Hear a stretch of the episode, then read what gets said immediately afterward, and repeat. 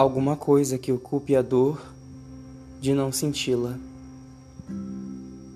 Porque parece que a fuga e o cansaço causam esse melancolismo. Aonde mora o aleatório? Na palavra. Que se diz pelo pensamento de alguma coisa que bateu em algum outro gatilho. E o que eu quero falar mesmo é dessa dor. Porque quando penso na dor, penso em algo que faça a curar. Porque quando penso na dor, penso em alguma divindade que possa me salvar.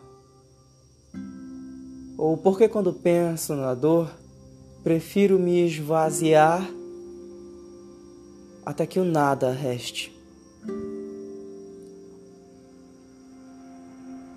É a dor que nos mantém vivo, porque também está no sentir. E tudo bem se doeu e magoou e ficou. O certo é que nada fica e tudo está.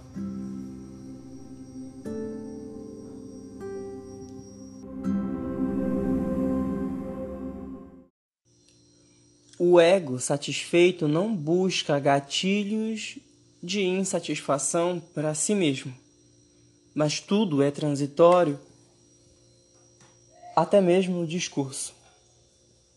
E o discurso pode ser aquele outro que não diga sobre a insatisfação, mas que carregue o poder político da transformação.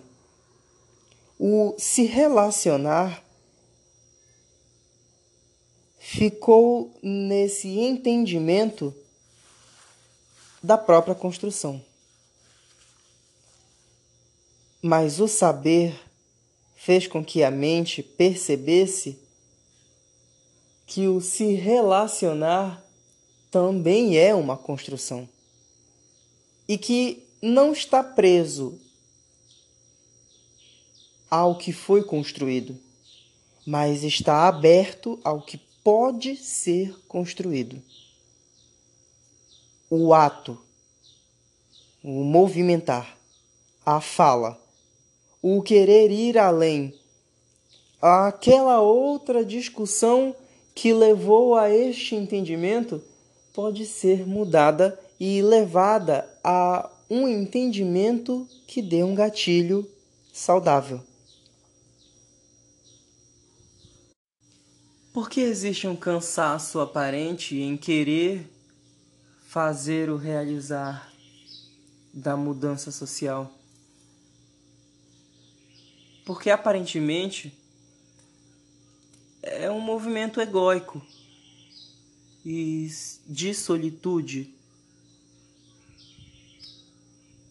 Em outras palavras, é apenas eu vou estar fazendo isto. E isto já não é o suficiente de caminhar pelo planeta e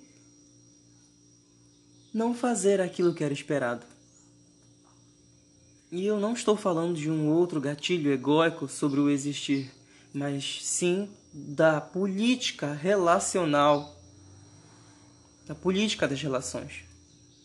É na relação, é no relacionar-se a que isto é mudado. Toda vez que a história humana muda e acontece um salto no tempo, não foi motivado por uma ou outra coisa, mas foi pelo pensamento. O pensamento fez com que a história mudasse e se seguiu até hoje, em constante mudança e em constante mudança de pensamento também.